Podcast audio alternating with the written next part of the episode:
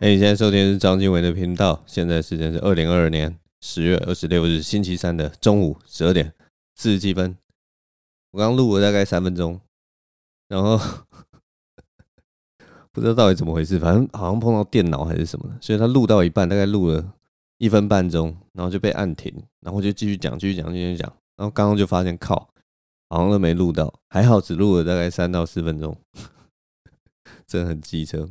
反正我今天为什么会这么早录这个 podcast，是因为我晚上今天晚上在台北有一个有一个局啊，有一些事情要去要去办一办，所以呢就想说中午就把这个 podcast 录一录啊，送给大家，早一点送给大家，早一点录一录。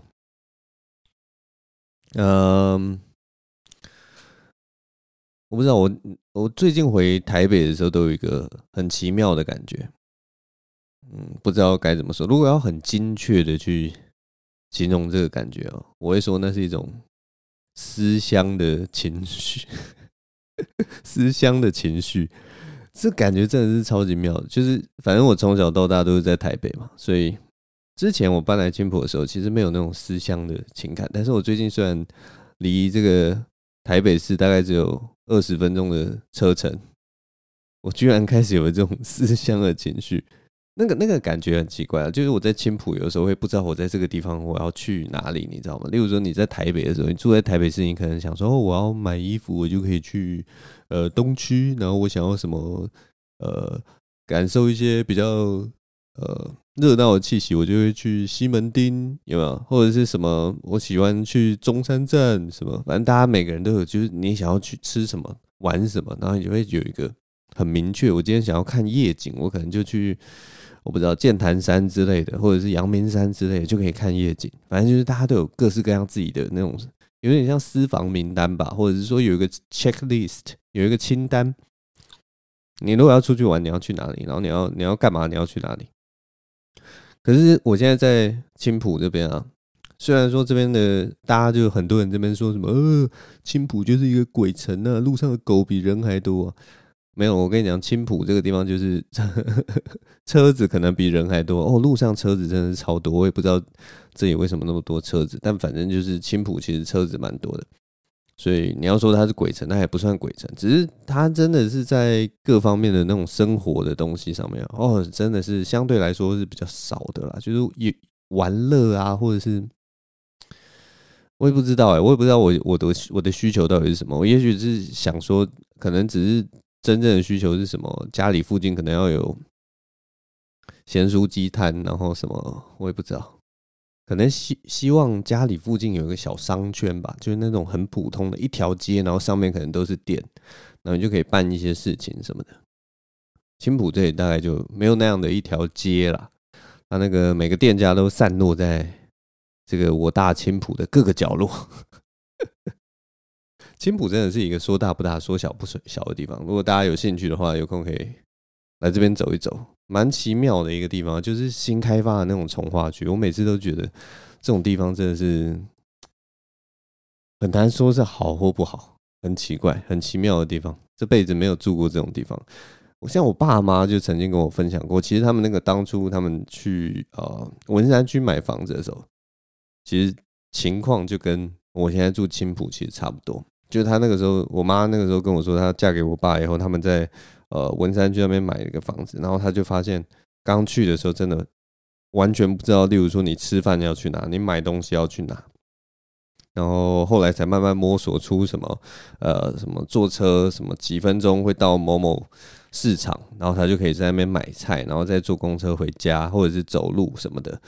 然后慢慢有一些商圈就出来了，然后建筑物越盖越多。原本他说他就说什么哦，我们以前这边也是前面都是一大堆田啊什么的，然后原本也还没有要盖那个什么什么什么什么地标什么，结果后来就盖起来了。盖起来以后，那个商圈就形成，反正就是有一些讲古的东西。他就说，现在你们住这些从化区啊什么，其实跟他们以前真的很像。就你会忽然就到那个地方以后，你说啊，我那个我买菜要去哪买？然后我我我我生活要去哪里？怎样的？反正就是很很妙的一个感觉啊，大概就是这样。哎，反正生活这些琐事啊，真的是就听我在这边随便讲啊。最近天气还蛮好的，所以我最近又做了一个我这辈子没做过的事情，就是那个清理那个洗衣机的桶槽。我小时候住在家里的时候，那个反正妈都是妈妈在弄洗衣机什么的。我猜啦，我猜从小到大，我妈应该都没有洗那个洗衣机的桶槽，她大概都是什么用十年，然后洗衣机可能那个马达或引擎。之类的就已经就是快坏掉了，他就换一台新的这样子，所以我们家大概从小到大，我可能我们家应该有换了三台吧，三台洗衣机，好像也是差不多啦，用十年就要换。但是它那个 里面那个桶槽，其实它好像都没有清理过。然后我我因为就自己搬出来住以后，我就觉得还是要注意一下这个洗衣机的桶槽的清洁啊。虽然也不知道是不是商人的把戏，你知道洗衣机这种东西，你就会觉得很奇怪，就是。你每次洗衣服的时候，你就是摆清洁剂进去嘛，那顶多它就是有加衣服嘛。然后现在就是大家也有说，就是你洗完衣服以后，你那个桶槽要打开来，你要让它风干，你不要让它闷在里面，闷在里面会滋生细菌嘛。大概就是这个样子，所以你就想说奇怪，我每一次洗衣服倒那个清洁精进去，不是就是把那个桶槽就是洗得很干净的吗？不然你洗衣机，你平常洗衣服是在洗什么东西？它应该就是有那个清洁的效用，或者有那个杀菌的效用。然后你现在不知道为什么，忽然又跟大家说，洗衣机如果你只光每天洗衣服的话，它那个里面会怎样怎样，会滋生细菌什么。然后就说你要另外再买一个专门来清理这个桶槽的东西，然后把它丢进去，然后去清洁你的桶槽。我不知道为什么，我就觉得，哎，这这这逻辑对吗之类的，我也不知道。但是反正。反正有这样的产品，然后我就也看了一大堆那种危言耸听的那些清理桶槽的影片，说什么哦，如果你太久没清的话，你你在清理桶槽的时候，它里面会出现一层浮渣，它里面会很脏，然后它会让你看到什么什么，然后你就觉得哇靠，是不是我这个如果我平常洗衣服的时候都没有清理桶槽的话，那是不是我那个衣服洗出来都很脏，都很糟糕啊？怎么办？所以我一定要清理一下这个桶槽吧，对不对？所以最近天气好，我就趁这个天气好，我就来清理一下我的桶槽。那那个清理桶槽很简单啦，就是你去那个大卖场或什么，然后你买一包它那种清洁剂什么的，然后你就反正现在那个很多洗衣机上面都有那个桶槽清洁的那个选项哦。其实它就是灌比较多水，然后在里面搅搅搅，把那个清洁剂就是搅的到处都是，让那个桶槽变得干净一点，大概就是这样子的功用了。所以呢，我就买了一包那个东西，然后把它倒进去，然后就让它让那个桶槽清洁什么的。呃，清洁完之后，呃，清洁完之后呢，我只能跟大家讲，就是一个非常没有成就感的事情，因为我看那个影片，你知道吗？很多那个影片就是在清洁桶槽的时候，他们都中间按那个暂停，然后他就会指给大家看说：“哦，你看这个，就是因为我们这个清洁桶槽之后呢，它就有一大堆浮沫，然后它甚至还有一些黑黑的这种霉菌啊，都被洗起来了，然后就是这个清洁桶槽非常的有效这样子。然后我自己清洁桶槽，我就是蹲在那边看，然后大概过了快一个小时，快要结束了，我就蹲在那边看，有水上就只有。一团就是那种搅动很快的那种小泡沫而已，什么都没有，干干净净的水就在我那个桶槽里面翻搅。我就想说，我到底清洁这个桶槽到底是为了什么？我到底为什么要清洁桶槽？真的是 浪费时间呢。反正总之后来清洁完后，相信还是有它的清洁力啦。像我洗完那个呃洗完衣服之后，如果我手进去摸啊或什么那个那个桶槽的那个壁啊。不管是金属或者是橡胶的部分，都会有一种滑滑的感觉。大家知道那种洗衣精洗起来就是有一种滑滑的感觉。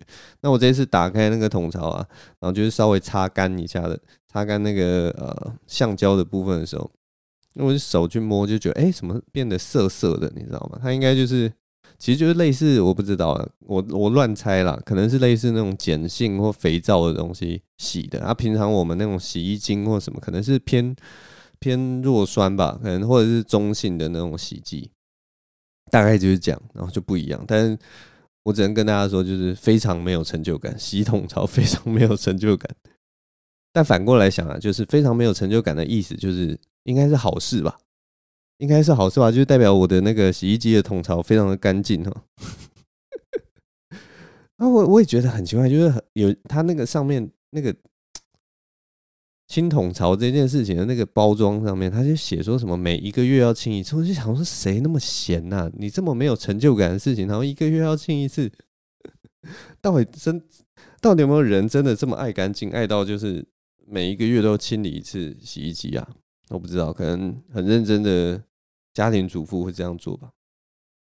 但我不知道，我之后可能还是维持可能一两年清一次之类，就可能就差不多了吧。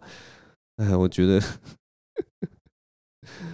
我觉得洗衣机应该这样可以吧？还是说就是就其实就细菌超多？有没有那种专业人士来跟我讲？就是哇，你这个你这脏鬼，一个月不清洗一次怎么可以的那种？就是 如果有的话，欢迎在留言骂我。我不知道，反正就是这样。反正这就是我这周非常不一样的一个体验啊，清理桶槽的一个体验。啊，我喝一下水。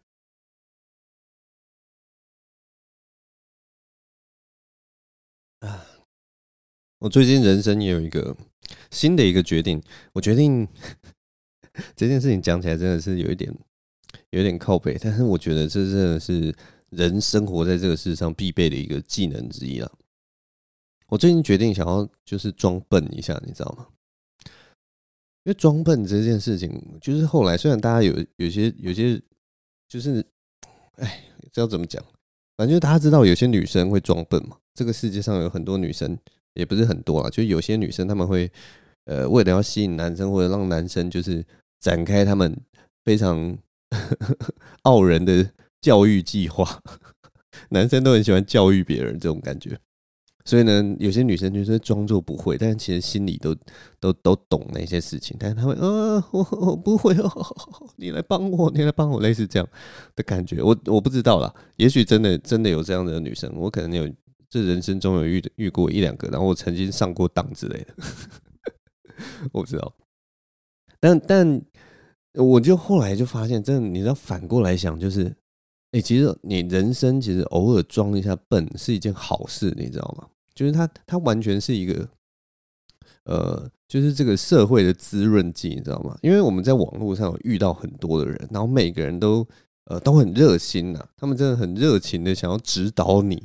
然后我有时候遇到这种事情，其实我说实在话，我跟大家的感觉应该都一样，就是很受不了，就是啊，你你凭什么知道我？你知道我为了这件事情，我觉得怎么怎么之类的，就是你一定会有这样子的情绪。但是你要知道，对方也不知道你的来历，然后对方也不知道你是谁，然后可能你只是在分享一个东西，也许他也只是在分享。没有，我不要帮对方讲话，反正对方有的时候就是超级讨厌的酸民。他们就是想要指导你，他们就觉得他们想要站在你的，就是 要比你优秀的角度来批判你之类的。然后以前我遇到这种事情，我要么就是往往是忍住了，最常见就是忍住，但是你心里还是会觉得说啊，其实我这些事情又不是，我又不是不知道，我就是也许就是有各方面的问题，让我就是反正就是道理大家都会讲的这种感觉了。可是我现在近几年了，我开始就是觉得说，我觉得还是要装笨呢。就是人家跟你说哦，你应该怎么样怎么样，或者是说啊，你怎么可以这样这样的时候，你就哦，原来是这样啊，谢谢你啊。其实基本上这些事情就过去了，你知道吗？因为以前啊，以前我真的可能很怕别人觉得自己无知吧。我觉得大家都会有这样的情绪，就是你很怕别人觉得说哦，你怎么什么都不懂啊。什么的，可是我现在就是觉得没有差，真的没有差。你就接受说，哦，我反正我就不知道嘛，我就笨啊，呵 呵的话，其实很多事情就过去了。我以前就是很在乎这种，就是怕别人觉得自己无知，你知道在乎到什么程度吗？我我是那种有的时候在跟朋友聊天，我就算聊到一个我不知道的话题，我还是会先点点头，哦哦哦哦哦，然后。用那种我瞬间的理解力抓到那个他现在在聊什么，假装我好像依稀知道这件事情，然后让这个话题继续下去。就假设说我朋友提到一个人，就说：“哎，你知道那个谁谁谁吗？”我觉得面无表情，然后点点头，然后问说：“哦，他怎么了？”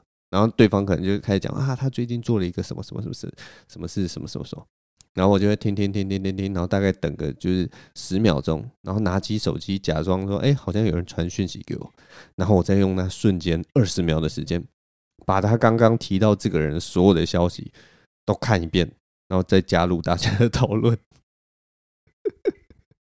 就是这么焦虑，就是很怕大家觉得说，哦，你没有跟上啊，啊，你跟不上时代啊，这种感觉也是像以前，就是大家在聊，因为我们家以前没有第四台，所以我很少看电视。然后像大家以前会聊什么周星驰啊，或什么，哇，我真的是完全不懂哎，所以那遇到那个话题，那个就没有办法装了，你知道吗？因为那个时候那个年代我们还没有网络，所以就只能跟大家说，哦，这个我没看过，我不知道周星驰，然后他们都会这边乱丢那种港剧的梗，我就完全跟不上。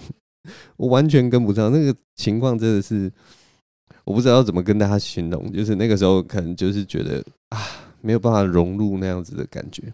尤其到了现代，其实又有更多资讯，所以我们每个人其实都会有那个资讯的焦虑啊。就是啊，会不会是我没有跟到，就很很很怕说，哎，我不知道，然后对方就觉得哈哈，我比较我比较厉害，我比较知道这样子。但我觉得。后来真的是觉得你你知道的事情越多，就代表你你会发现你不知道的事情又更多了。所以我现在决定有的时候要开始装笨了，就是就算对方讲了一个我我其实知道的事情，我还是会装笨，然后让对方去讲。然后这样子的话，对方去讲的时候，他就会获得成就感。然后我心底也知道，其实他讲的事情我都知道，我只是就是在那边装笨，然后。他就陷入了我的这个陷阱，所以我也会有成就感，所以他也得到成就感，我也得到成就感，所以我就觉得这应该就是一个社会的滋润剂吧，就是装笨是一个社会的滋润剂。只是呢，我觉得最近就觉得那个装笨真的是一件很难的事情，因为你要装的刚刚好，你知道吗？你不能装的太笨，因为装的太笨，人家如果知道说哦你在装笨嘛，然后你就会变康，就会很丢脸。但我真的就是最近还在练习装笨这件事情啊，反反正就是我跟大家讲一个例子，我上次装笨失败的一个例子。上次我朋友就问我知不知道林香是谁，然后我就装笨，我就装笨，我就想说啊谁啊？你说谁是林香？然后朋友就说啊你不知道林香是谁？我说哦不知道诶，他他是。怎样？他这个人是怎样？是是什么？他就说他很正的，然后我就说哦，那我可能没错过，你赶快跟我讲是谁那么正啊？对不对？然后他就说他是以前是哎，不是他以前了，他是他是那个啊，就是哎，他是哪一队的？靠背，我还真的不知道他是哪一队的啦啦队，乐天吗？他好像哎，林香是乐天吗？反正林香就是一个很漂亮的那个呃啦啦队直棒的一个。一个啦啦队员，靠，我还真的不知道他是，我这个真的不是装笨，我真的不知道他是哪一队的。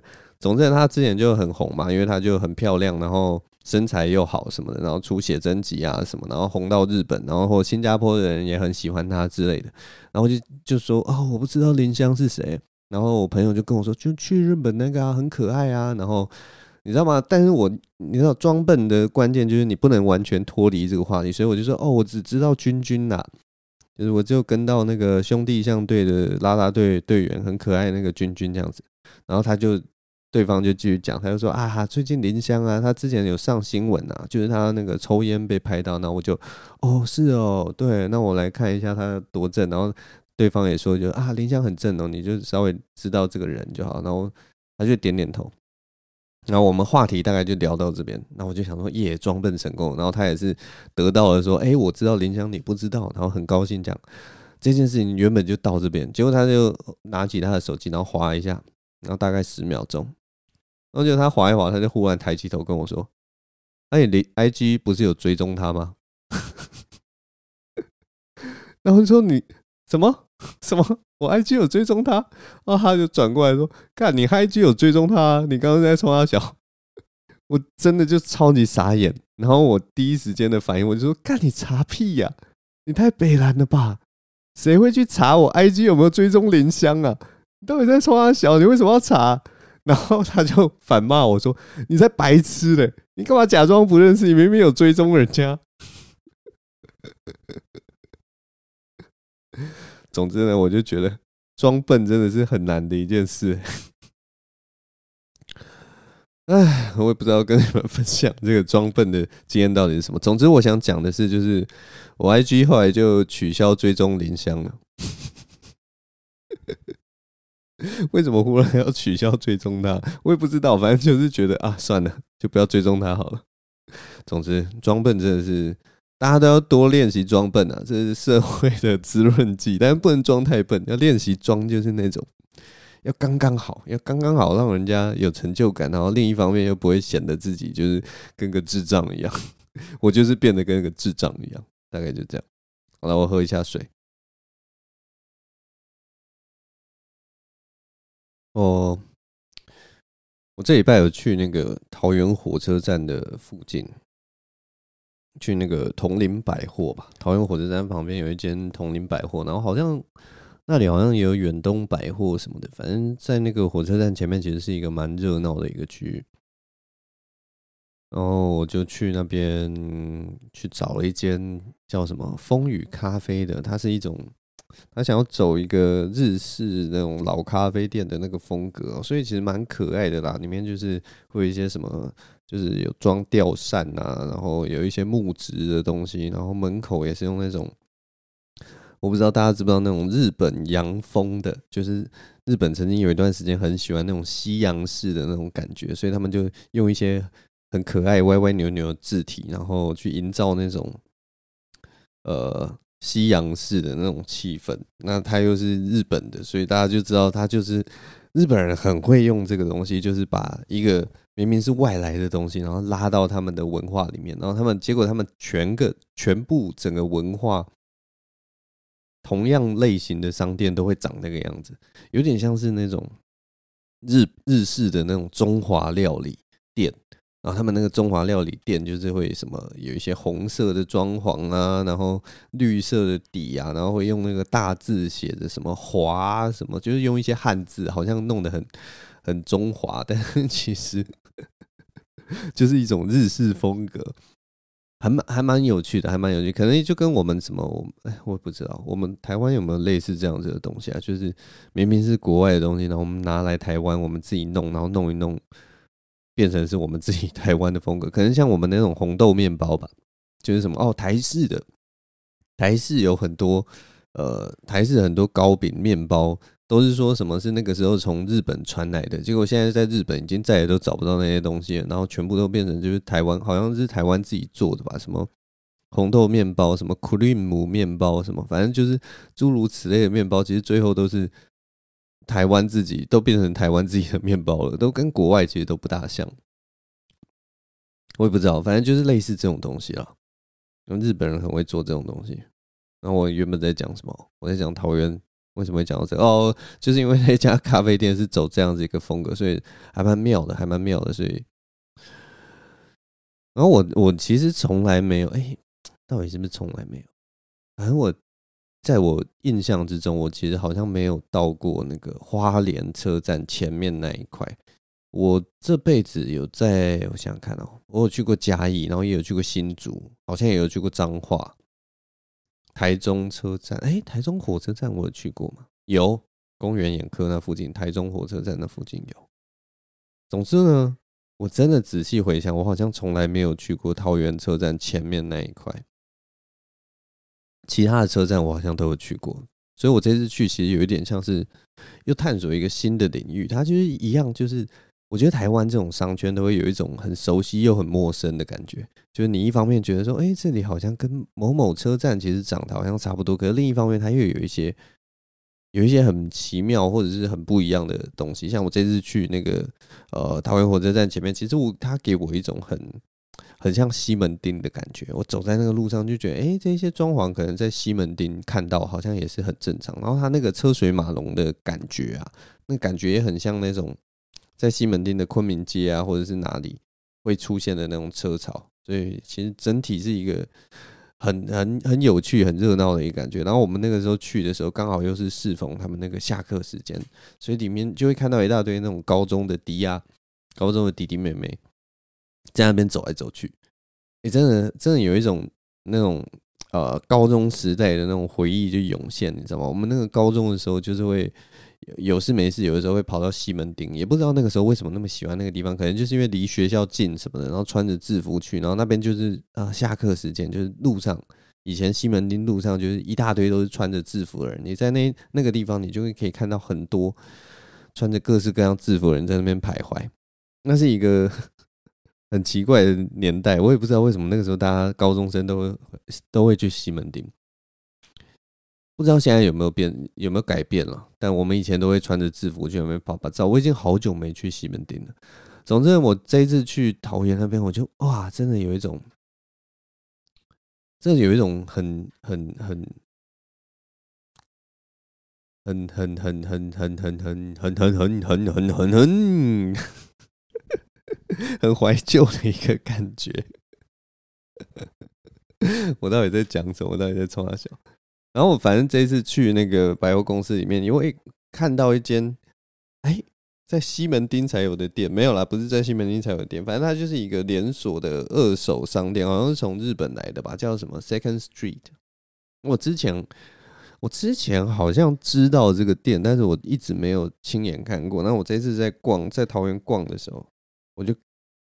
逛一逛，逛一逛，然后就看到这家店，然后我一开始就是觉得这家店的衣服很多，然后我就想说这是什么新的成衣店吗？还是什么？因为我已经很久没有呃到百货公司逛衣服，然后会发现说它的那个整体的感觉很蛮奇妙的，所以我就往前走，然后就去开始看它的东西，然后看一看，看一看，就觉得他的衣服的确都啷啷的，然后好像都旧旧的，然后应该就是二手衣吧，然后我才真的就是。去看了一下，它到底就是这家店的广告啊，或者什么的，然后才发现哦，这真的是一家二手机一耶，而且是日本来的。然后它其实二手衣，我觉得其实很多的二手衣的那个品相的情况，其实我觉得都蛮好的。就是出乎意料，因为大家知道，因为以前我们买二手衣的话，都会去那种西门町，好像有一条街吧，叫美国街还是什么的，那里面就是有几家二手衣的店。那那个时候二手衣其实超级贵的，那时候不知道为什么，就是大家都说什么这个是什么美国来的啊，或哪里来的二手衣，然后他们都经过挑选什么的。那我在那里面当然都是，我每次都买不到东西，你知道吗？因为二手衣其实对我来讲 size 都偏大。二手衣其实不知道为什么，可能就是因为我身材偏小吧，所以呃，我不是那种黄金 size 的人人，所以我在里面就是其实都要挑偏小的。那大家知道偏小的那种版型哦，在在韩风韩国时尚进来之前，其实台湾其实很少偏小的版型，比较多美系的啊，或者是什么。然后就算是日系的穿着，那个时候最潮的、最潮流的那种，也是日系那种宽宽大大的风格。像那种 Beams 啊，现在也是宽宽大大的风格。其实那种衣服其实就很有点不适合我啦，因为我的肩宽是比较小的。那后来等到寒风进来之后，才真的有比较合身的衣服。所以啊，总之那都是一个很不堪的过去啊。反正我们在这二手衣店，我就觉得其实蛮好的。然后我其实自己也有一些，就是呃。二手衣啦，就是我其实也有一些衣服，我其实有点不常穿，所以我那个时候就有想说，那我是不是也是可以整理一下我的二手衣服，然后拿到这边卖？因为他们是有在收购的，就是他们可以就是跟你买你的二手的商品，然后他再转卖出去，这样。然后所以呢，我就跟我女朋友在逛的时候，我就我们就聊，就说，哎，这个这个地方真的不错哎，就是你与其就是把那个衣服丢到那个巷口的那种回收衣啊，旧衣回收，不如哎丢到这边，好像。拿一点点钱，就算钱不多也没关系呀，什么的。就后来，我们就回去查，他好像收购衣服真的超级便宜的，就可能一件衣服什么十块二十块就跟你买这样，大概就这样，还是不到十块二十块，反正就超级便宜的啦。那当然也是你可想而知，他要开在百货公司，就是光那个人力啊、城里的人力清洁啊，还有保存啊，然后又有柜位的那个钱。当然，他不可能花太多钱跟你收购你的二手衣服，不然他赚什么东西？那当然就是要赚那个中间庞大的差价啊！他那庞大的差价就是要付支支付他的那个柜位跟人力嘛，所以也是可以理解啦。但是反正他就是为环保尽一份心力吧，大概是这样。我当然是相信他不是为了赚钱，他是为了环保，大概是这样了。我这次去逛那个店里，最让我感到呃有点惊讶的。是那个整个企业文化，因为其实大家知道，在台湾其实慢慢那个企业文化其实真的有点松动了。除了那种 Zara 可能有一个企业文化，就是里面的人都要拽个二五八万的，然后脸要很臭，然后对你态度要很差。像这种企业文化是呃为人称道的，人人皆知 皆知，每个人都知道的事情。但是像那种日本的服务感，我还记得那个时候 Uniqlo 刚来台湾的时候，他们其实很要求日本的服务感，所以就是那种以客为尊，然后做到底的，做到你会觉得有点你真的不用这样子的那种日本服务感。在刚 Uniqlo 刚开的时候，给我很大的震撼。我还记得那个时候我在 Uniqlo 买一件裤子。然后我要改裤长嘛，那他们那个裤长其实就是你穿在身上，然后他会帮你把那个呃呃裤管折起来，然后折到大概就问你说，哎，那你要多短？你要在这里吗？然后还是在往上折？还是你要在脚踝？还是你要九分裤什么的？他会帮你折裤管。然后最最夸张的就是说，他帮你折裤管，他是蹲跪在地上帮你折裤管，不管你是男生还是女生都会这样做。然后那个时候，其实他这样做的时候，我其实是吓到的。我是想说，你干嘛这样？你干嘛在我面前？就是你知道那个、那个、那个感觉多奇怪？就是我站在原地，然后另一个人就是蹲在那边，然后你就会觉得有点，你知道，就是有点不好意思。我那个时候就是那个时候，这当下就是吓到，真的是蛮蛮蛮蛮，我不知道那个就是一个像文化冲击的那种感觉，就说啊，真的就是就算你们标榜日式的服务。也是不需要这个样子。现在好像就很少看到这样的情况，好像都是你自己折折好之后，你跟那个销售人员讲，然后他们会直接用那个针啊或什么帮你做标记，大概就这样，或者是从侧面吧。反正我那个时候就是我不知道为什么就觉得很大的震撼，那种感觉就有点像是你去那种定制衣服的那种裁缝师。很专业的裁缝师在帮你做的时候才会出现的一个画面，然后我就想说，哇，Uniqlo 怎么可以做到这种事情？然后我后来去 Uniqlo 好像就就没有，就是还是就是维持很亲切的态度，但是不会有那种卑躬屈膝的感觉出现。然后我这次去那个 Second Street 也是一样，就是觉得里面的人的服务其实很有日日式的感觉。我不知道我那个东西真的是很微妙的一个东西，就是可能。每个人对你的态度都很好，然后他们的呃每一个过程都有一个类似 SOP 的感觉，然后就会让你觉得说哇，你的谈吐或者说你的应对怎么可以这么的呃周到？那个就是一个我觉得可能就是那种日式企业才会有的一个来回过程吧。所以我这次去，因为我已经太久没有去日本了，所以我在这种日式的企业商店里面都就是会。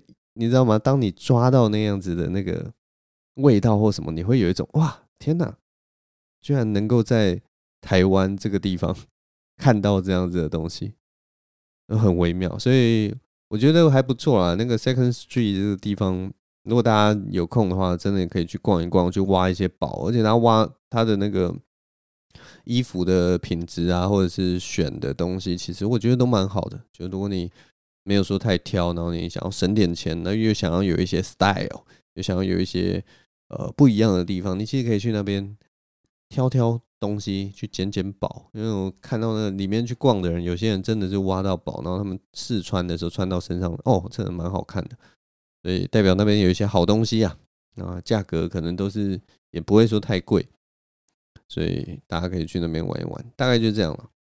总之，我这礼拜就是这几件事情，一些生活的小片段跟大家分享啊。那我等下就要准备搭车北上了，就要搭车回去台北办事情了。所以，我们今天就录到这边啦。谢谢大家收听，我是张静唯，我们下周同一时间再见了，拜拜。